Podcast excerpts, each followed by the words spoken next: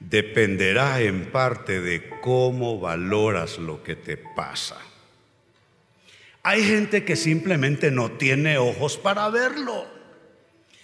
Tienen ojos para ver al maligno yendo y viniendo en sus vidas. Tienen ojos para ver las grandes problemáticas de la vida, las dificultades, pero no tienen ojo para ver las señas del Señor en sus vidas, las marcas del Señor en sus vidas, las huellas del Señor en sus vidas. Y saben, el Dios de la Biblia siempre está ocupado ¿Y cuál es la ocupación del Dios de la Biblia? Nosotros, su pueblo, sus hijos, sus hijos. Les reitero esta mañana lo que ya les he dicho en otras ocasiones.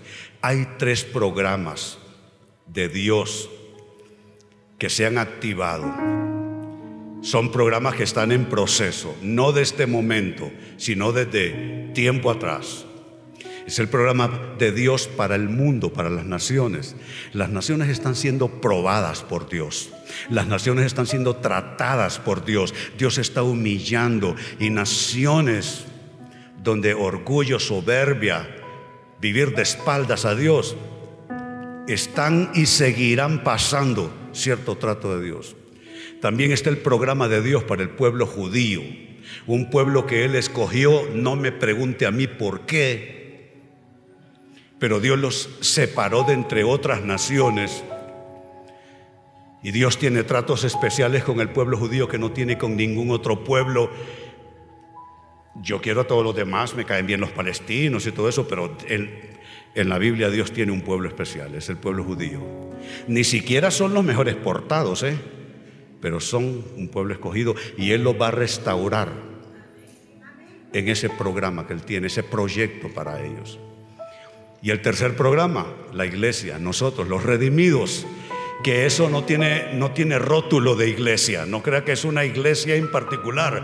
Cuando decimos su pueblo, es la gente, no son los edificios, no son los rótulos, no son las denominaciones, es la gente, el pueblo de Dios. Y dentro de ese programa para el pueblo de Dios, al margen de lo mal que está el mundo, y se va a poner peor, se los advierto, Dios está bendiciendo y protegiendo a su pueblo.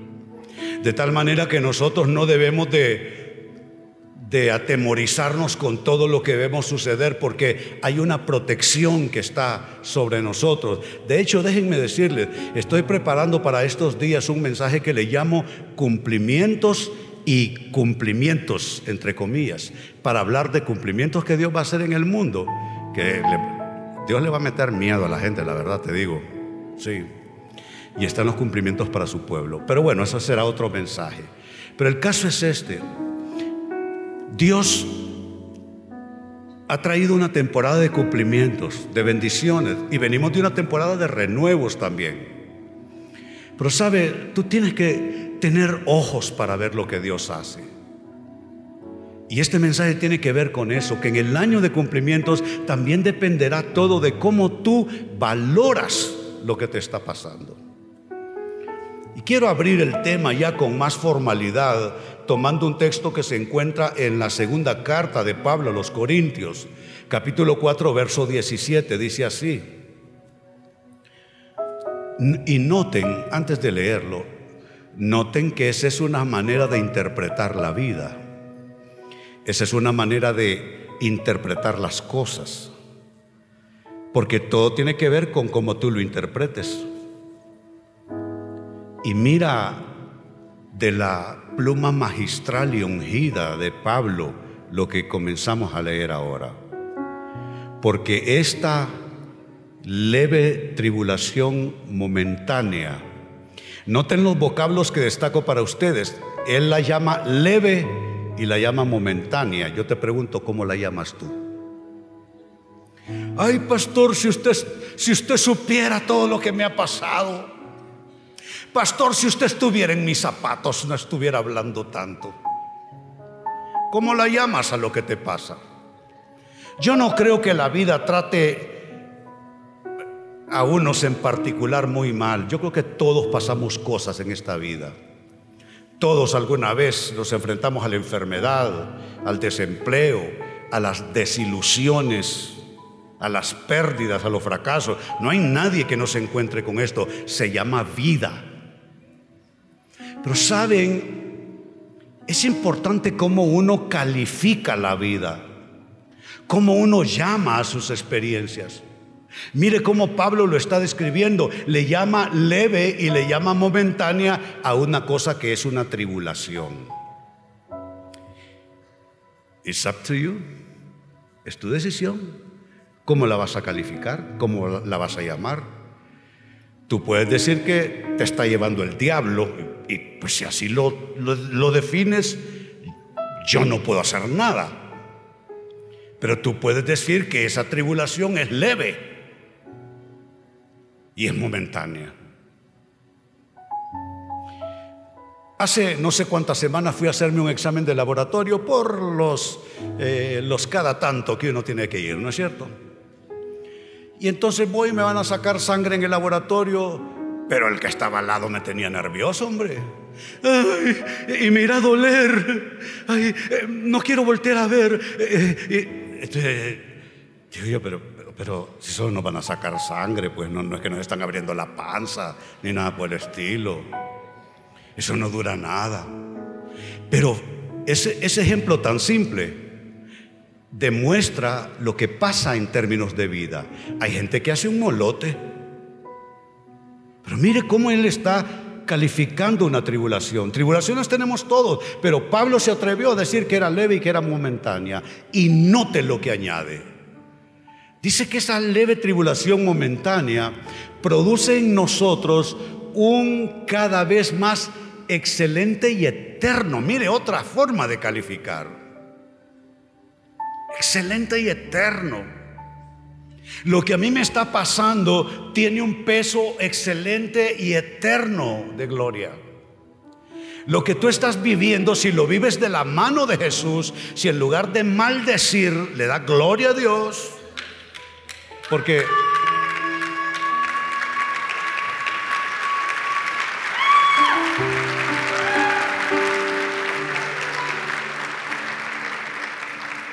Porque si en lugar de decir cualquier cosa, de eso es que cuando uno está o nervioso o frustrado, que dice cada cosa, ¿no? Pero si en lugar de esa mala opción, tú dices, lo mío tiene un peso excelente y eterno de gloria. Pues con esa escritura en mente, te hago este comentario. Dime cómo es tu tribulación y te diré qué valoración haces de la vida. ¿Cómo hablas de lo que te pasa? ¿Lo describes como una novela? ¿Como un drama? ¿Como un, un infierno en la tierra? Dime, ¿cómo llamas tu tribulación? ¿Cómo la valoras? Y estarás indicándome cómo tú valoras en términos generales la vida. Así es que con esta introducción la siguiente pregunta se impone. ¿Cómo? ¿Cómo hacer valoración correcta de lo que te pasa en el año de cumplimientos? ¿Cómo asegurar que vas a hacer la valoración correcta? Que vas a llamar a las cosas que pasan no como se te antoja, ni como otros lo están describiendo, sino como tú en Dios lo llamas. Si es en términos de esperanza, de confianza en Dios, o si solo es en términos de desespero, de angustia, deshonrando a Dios incluso. Porque hay quienes se atribulan un poco y le dan la espalda a Dios. Y en nombre de que Dios no corrió a resolver la situación, terminan resentidos con Dios, cosa que es un absurdo, ¿eh? Cosa que es un absurdo. ¿Cómo hacer valoración correcta en el año de cumplimientos? Primera respuesta, debes aprender a no solo valorar lo que se ve. Mira cómo te lo estoy diciendo. Debes aprender a no solo valorar lo que se ve, sino lo que no se ve. Hay cosas que aparentemente no están, pero allí están realmente. Tú puedes, por ejemplo, con un problema financiero, dejar que toda tu vida se conmueva, se desarregle, perder la paz, amargarte, perder la esperanza, angustiarte y llegar a tu casa y no ver que ahí están tus hijos, que esa es tu familia, que aunque tienes un problema financiero, no estás solo, tienes a quien abrazar. Tienes con quien abrazarte en la cama mientras duermen o qué manos tomar en la mesa tuya o simplemente con quien ver a la televisión, con quien comentar lo que estás viendo. Pero hay quienes en nombre del problema financiero ya dejaron de ver y se obsesionan solo con lo que se ve. Tú tienes que abrir un poco más los ojos, recibir colirio de Dios y no valorar solo lo que se ve, sino lo que no se ve. Y óyeme, esto no es filosófico de mi parte. Esto no es una filosofía como quien dice, pongámonos arriba todos. No, no, no, no. Es la palabra de Dios que así lo dice. En la segunda carta a los Corintios capítulo 4, vuelvo al texto de la introducción.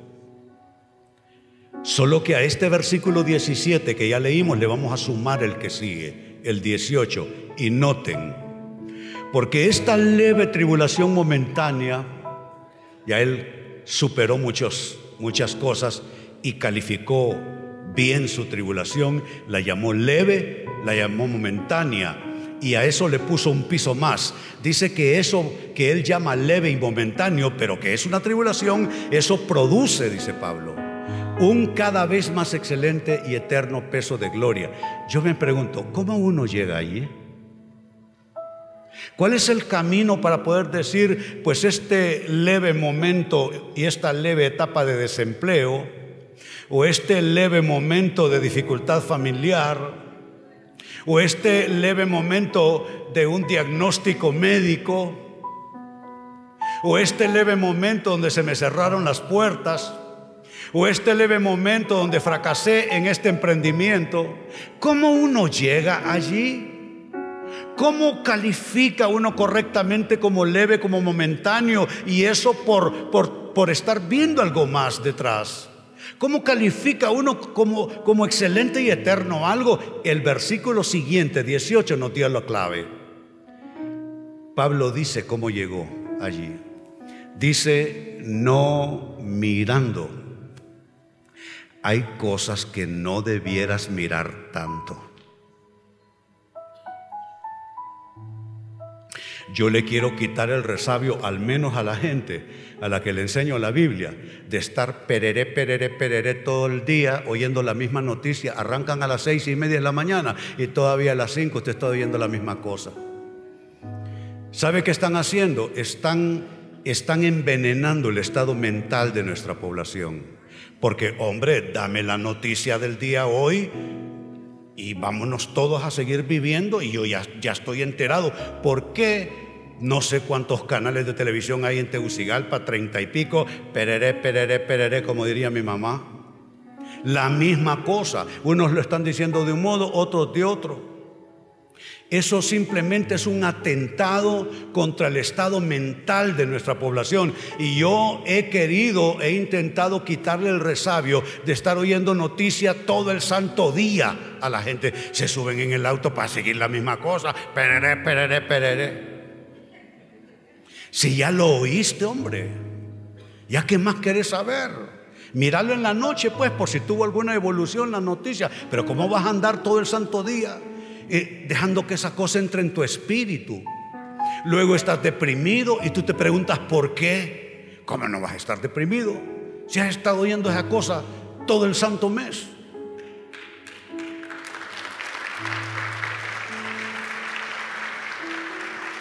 Hay cosas que uno no debiera mirar. No mirando nosotros, dice, las cosas que se ven, sino las que no se ven. Pues las cosas que se ven son temporales, ahí hay una gran verdad. Las cosas que se ven son temporales, pero las que no se ven son eternas. Eterno es que luego que pasemos de esta vida pasamos a la eternidad. Y vamos a ver a las personas que conocimos y que abrazaron la fe de Jesús, allá las vamos a ver. Y allá no vamos a estar desempleados, allá no hay coronavirus, allá no hay elecciones cada cuatro años. Sí, allá no son liberales ni nacionalistas, tampoco son de libre ni son de cualquier. O sea, allá los que llegaron ya están en una sola cosa, es los redimidos por la sangre de Jesús, que son ese pueblo de reyes y de sacerdotes. Eso es lo que somos.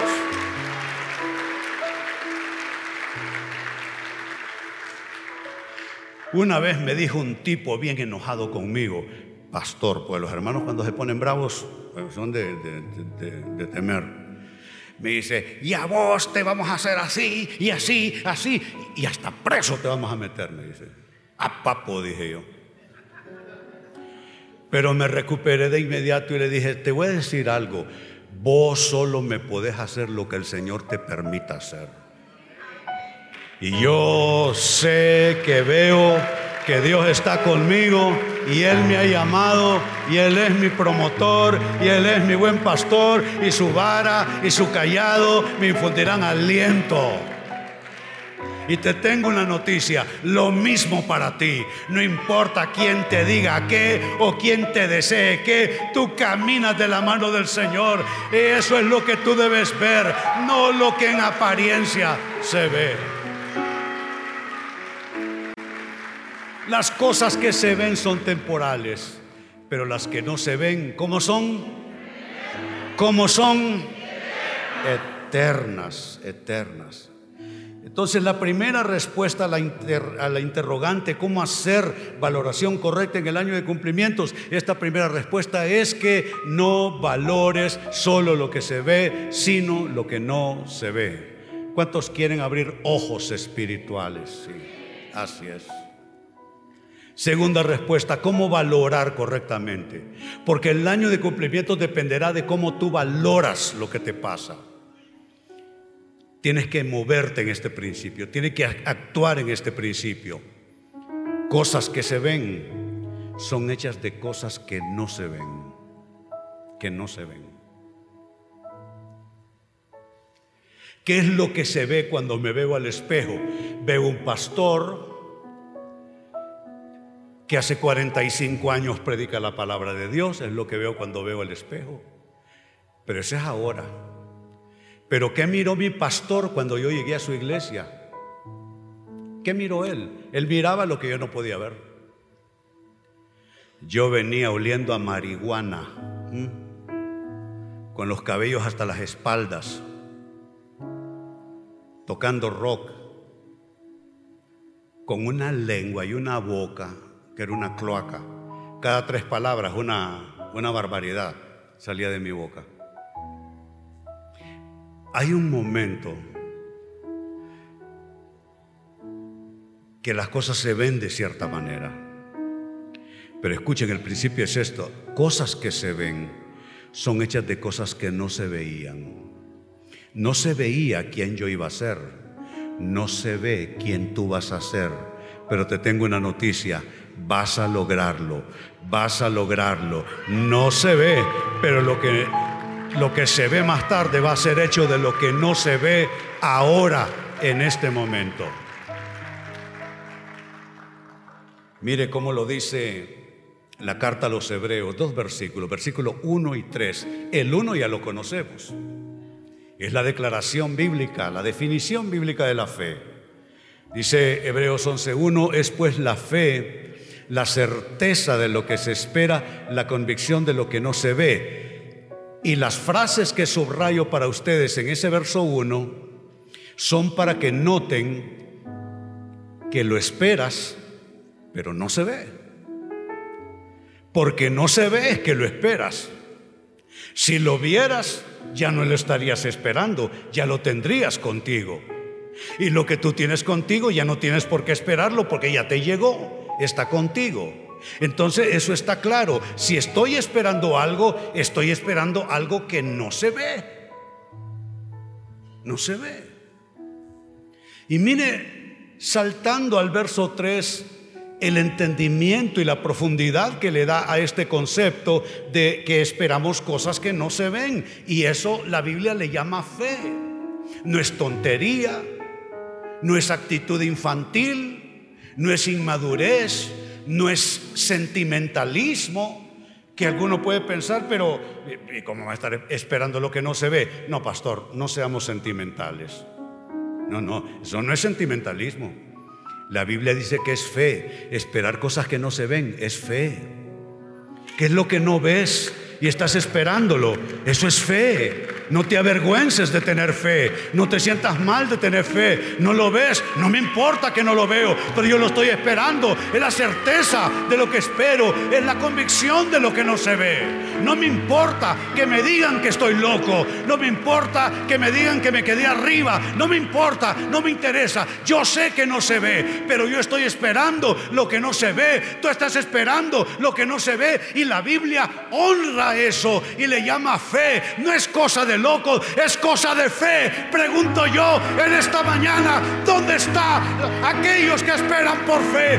No lo ves, pero lo puedes tener. No lo ves, pero lo puedes tener. No lo ves, pero lo puedes tener. No lo ves, pero lo puedes tener. Claro que sí. Y mire el verso 3. Por la fe entendemos, y eso es una cosa bien extraña, por la fe entendemos haber sido constituido el universo por la palabra de Dios. ¿Cómo tú te explicas un montón de cosas científicas y de un orden y del otro que pasó para la gran creación de Dios? Y dice que tú puedes entender eso por fe. Claro, Yo te pregunto, ¿entiendes tú un dolor de muelas? Tú solo sabes que, ay Dios mío, ay, no aguanto. Quizá no lo puedes entender, pero ahí está, lo sientes. Ahí está, quien te dice que no hay nada? A ver, abra la boca, hermano, yo no veo nada. Sí, pero a mí me duele, aunque no se ve nada. ¿Cómo explicas el viento? ¿Mm? pasa y te acaricia el rostro. ¿Cómo explicas eso? Entonces tú dices, el Señor creó todas las cosas. El Señor creó mi vida con propósitos. Por la fe. Pero donde quiero llegar es al final, lo que destaco para ustedes al final del verso 3. De modo que lo que se ve fue hecho de lo que no se veía. Ese es un principio espiritual. Lo que se ve fue hecho de lo que no se veía. Todo el universo está dependiendo de ese principio. Lo que se ve hecho de lo que no se veía. Y en base de ese principio, lo que se ve fue hecho de lo que no se veía, tendrás tu casa, te graduarás de la universidad, tendrás esa beca para el posgrado tus hijos van a recibir la educación que quizá tú no tuviste. Vas a crecer espiritualmente. Vas a emanciparte de, muchos de tus dolores. Lo que se ve fue hecho de lo que no se veía. No se veía. Yo solo vivía para consumir drogas. Allá está sentada, pregúntenle. Le daba pesar ver aquel cuadro patético de ese tipo que totalmente autodestructivo. A mí me da lo mismo dormir en una cama que dormir en la calle. Yo dormí en las aceras, drogado. No porque no tuviera, si yo vengo de una familia honorable. Papá era empresario, pero yo terminé en las aceras, drogado.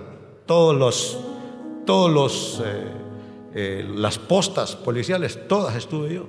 No les he contado, pues que una vez que me llevaron a Casamata estaban construyendo el muro en esos días y, no, y ahí me pusieron como albañil. O sea que el muro de Casamata y ahí está, y te voy a poner mi firma un día de esto. No se veía. Era un tipo destructivo, enfermo, mentalmente enfermo, neurológicamente enfermo. Pero lo que se ve hoy fue hecho lo que no se veía. Lo mismo para ti, lo mismo para ti, lo mismo para ti, lo mismo para ti. Quizá hoy se ve Quizás lo que hoy se ve solo es una persona que ha sufrido percances en la vida, pérdidas en la vida, desilusiones en la vida, fracasos en la vida. ¿Te vas a quedar viendo solo eso? Yo te toco los violines para que llores. Sí. Yo te toco violines para que pegues una llorada. Pero ¿por qué no ver lo que no se ve? ¿Y por qué no moverte en este principio? Lo que se ve será hecho de lo que no se ve y esa será la mano de mi Dios que le va a dar forma a mi vida, Él le va a dar color a mi vida. Oh, pero si tú lo crees, yo quiero verte gozándote a rabiar. Sí, Señor. Aleluya. Aleluya.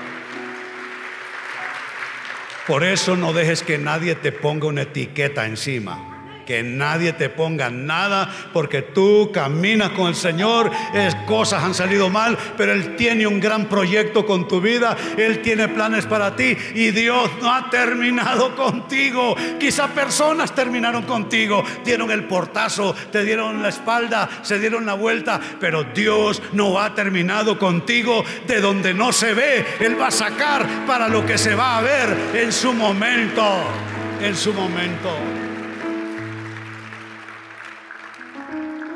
Y tres, cierro con esto. Estamos hablando de cómo valorar correctamente en el año de cumplimientos. Tienes que aprender a valorar el poder de un grano de fe sobre un monte alto de dificultad. Un grano de fe es más poderoso. Yo sé que tú tienes una montaña de dificultad enfrente tuyo. Y quizá tú examinas tu granito de fe y dices, pero ¿cómo con este granito de fe yo me voy a enfrentar a ese gran cerro de dificultades? Pero sabes, en Dios hay poder, más poder en un grano de fe que en un monte alto de dificultades. Y mira, mira la escritura que nos habla precisamente sobre eso. Dice Mateo 17, versos 19 y 20. Vinieron entonces los discípulos a Jesús aparte, venían frustrados y le dijeron, ¿por qué nosotros no pudimos? Habían probado todos sanar a un hombre que estaba enfermo producto de actividad demoníaca en su vida porque hay enfermedades de causas naturales, pero hay ciertas enfermedades donde hay un componente de malignidad.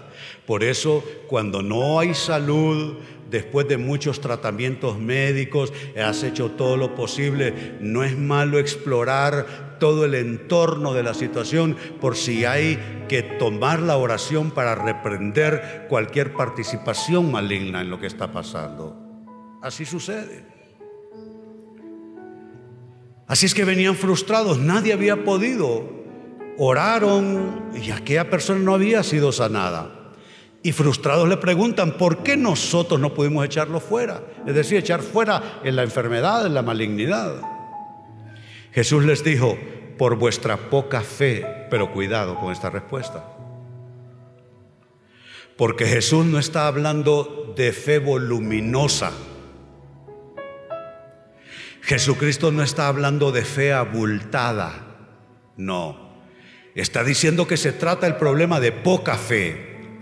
Quizá tú estás luchando y en un año de cumplimientos todavía no ves la luz. Puede que haya una situación de fe que resolver en tu vida. Pero ¿de qué está hablando Jesús cuando habla de poca fe? ¿Será que necesitamos un bulto de fe? ¿Será que necesitamos un cerro de fe? ¿Será que necesitamos una gran masa de fe? Él aclara, por vuestra poca fe. Porque de cierto os digo que si tuvierais fe, ah, no es una fe abultada, fe como un grano de mostaza. Fe como un grano de mostaza. No es fe como una sandía y de las grandes, no. No. Fe como un grano de mostaza. Ni siquiera como un grano de frijol un grano de frijol es demasiado grande en comparación. O sea que tú sácate de la cabeza Yo quisiera ser como el hermano René que tiene fe. El, Señor lo sacó de las drogas. Él tuvo fe para que el Señor lo sanara de las drogas. No, oíme, no estamos hablando de eso. Aquí nadie está presumiendo de una fe abultada. Aquí lo único que podemos hacer con sencillez de corazón, mostrarle al monte alto enfrente el granito de mostaza de nuestra fe. Solo eso se requiere. Solo eso se requiere. Y te tengo una buena noticia. Tú posees ese granito de fe. ¿Cuántos dicen amén con ella? Sí, Señor. No, no, no, no, no. Perdónenme, perdónenme. Yo dije que cuántos dicen amén como ella. ¿Cómo es? De nuevo. Así es. Como un grano de mostaza. ¿Y qué pasa cuando tienes fe como un grano de mostaza? Diréis a este monte, pásate de aquí allá. ¿Cuál es la palabra? Pásate de aquí allá y se pasará y nada os será imposible. Quiero, quiero graficar, quiero graficar este texto con la siguiente imagen. Ese es un grano de mostaza. Mira los dedos que parecen los dedos de un gigante. Y mira qué insignificante en tamaño es un grano de mostaza. A ver, ¿cuántos le hacen así conmigo? Si el granito ahí está, granito de mostaza. Es el granito de fe. Tú tienes que creer que ese granito de fe va a derrocar va a derribar, va a hacer a un lado esa montaña de problemas. Habrá alguien que lo crea en esta mañana. No, no, no. Digo, habrá alguien que lo crea esta mañana. Habrá alguien que lo grite esta mañana. Habrá alguien que lo proclame esta mañana. Así es que una sola ha sido la pregunta y es cómo valorar correctamente, cómo hacer una valoración correcta en el año de cumplimientos, porque en mucho dependerá de eso. ¿Cómo valoras tú lo que está pasando? ¿Cómo hacerlo? Uno, debes valorar no solo lo que se ve, quizá lo que se ve ahora no te emociona mucho, pero tienes que valorar cosas que no se ven y ahí están. Dos, ¿qué más necesitas hacer? Actuar en este principio. Cosas que se ven serán hechas de cosas que no se ven. Y tres, necesitas valorar el poder de un grano de fe. Cuando el maligno venga a molestarte y te diga, tú eres un fracasado, todo te va, a salir mal, te van a cerrar las puertas con candado, la gente te va a dar en las narices, te van a dar la espalda, eres un fracasado, entonces tú solo hale así ponte creído, ponte creída y hazle así, viene. Y muéstrale tu granito de fe. Pregunto, ¿cuántos les entró la gasolina en su espíritu esta mañana? ¿sí? Y gasolina de la buena, gasolina de avión para volar. Aleluya. Puestos de pie, aleluya, aleluya. Qué bueno es nuestro Padre Celestial, aleluya. Alza tus manos, ora conmigo. Padre, te damos gracias. Somos frágiles criaturas, pero la fe es poderosa. La fe es más fuerte que lo que son mis emociones. La fe es más fuerte de lo que son mis pensamientos. No me importa lo que se ve. Me atrevo, Señor, a buscar lo que no se ve. Deme esa petición. Jesus. Lo que se ve versus lo que no se ve, Padre. Lo que se ve es un problema quizá, lo que se ve es una necesidad. Pero nosotros alzamos la mirada por sobre eso. Vemos lo que no se ve. Las riquezas en gloria en Cristo Jesús, de donde, de donde es provista nuestra vida. Oh, el Dios que hace mucho más abundantemente de lo que pedimos o entendemos las cosas. Ese Dios que nos hace más que conquistadores, más que vencedores. Señor, alzamos la mirada y declaramos tu bondad. Declaramos el poder de tu palabra. Declaramos tu promesa sobre nuestras vidas. Y definitivamente sí, Padre, este será un año de cumplimientos forcejeamos en lo espiritual para que esto sea así. No le tenemos miedo a los problemas, forcejeamos espiritualmente porque dice la palabra que el reino de los cielos sufre violencia, pero son los violentos que lo arrebatan. Arrebata, hermano, arrebata, hermana. Dios está contigo. Extiende tu mano, toma la decisión, toma acción. Él está contigo. Él te va a llevar ese proyecto a total cumplimiento. Vas a bendecir esa casa o vas a bendecir el nuevo trabajo o vas a bendecir a tus hijos graduados del colegio, la universidad. Tú no vas para atrás, tú vas para adelante. Dios está contigo como poderoso gigante. Superarás tus dolores, tus pérdidas, superarás tus fracasos, superarás tus debilidades. Oh, porque Dios está contigo. Y ahora alza tus manos, adórale, adórale. Y dile yo te doy gracias Señor porque tú estás conmigo Señor y tú me ayudarás Padre. Aleluya, aleluya, aleluya, aleluya.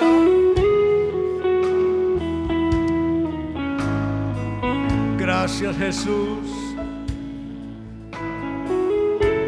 Gracias Jesús. Abre camino, Señor. En confía.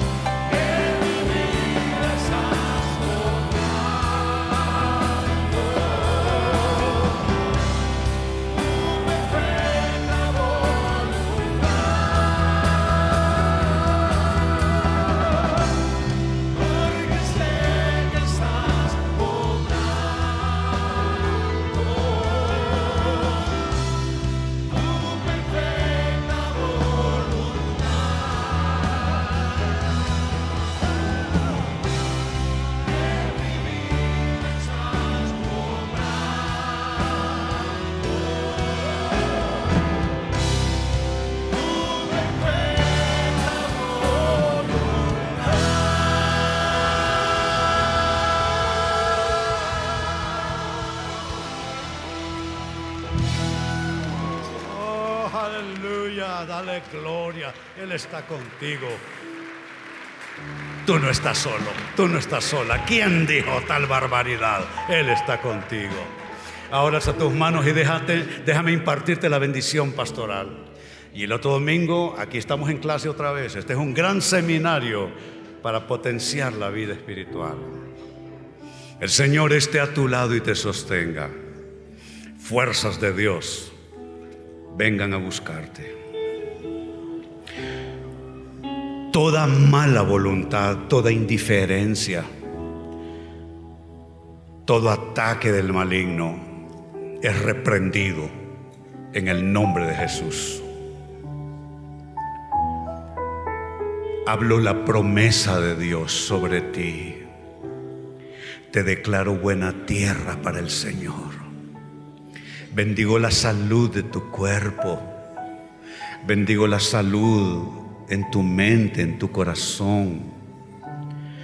Bendigo y hablo salud sobre tus finanzas. Hablo salud sobre tus relaciones, tu atmósfera de vida. Reprendo en tus atmósferas de vida, trabajo, casa, etcétera. Reprendo toda pesadez. Reprendo todo mal ambiente. Y así como el pueblo de Israel se movía debajo de la nube, tú caminarás debajo de la nube del Señor. El sol no te fatigará de día, ni la luna de noche. Caerán mil y diez mil a tu diestra, mas a ti no llegará. No tendrás temor de pavor repentino, de pestilencia y enfermedad que se mueve en los aires estarás protegido por el poder de Dios. Y Él irá contigo cada día como tu guía, como tu salvador, como tu protector. Así te bendigo en el nombre del Padre y del Hijo y del Espíritu Santo. Amén y amén. Bendito sea Dios.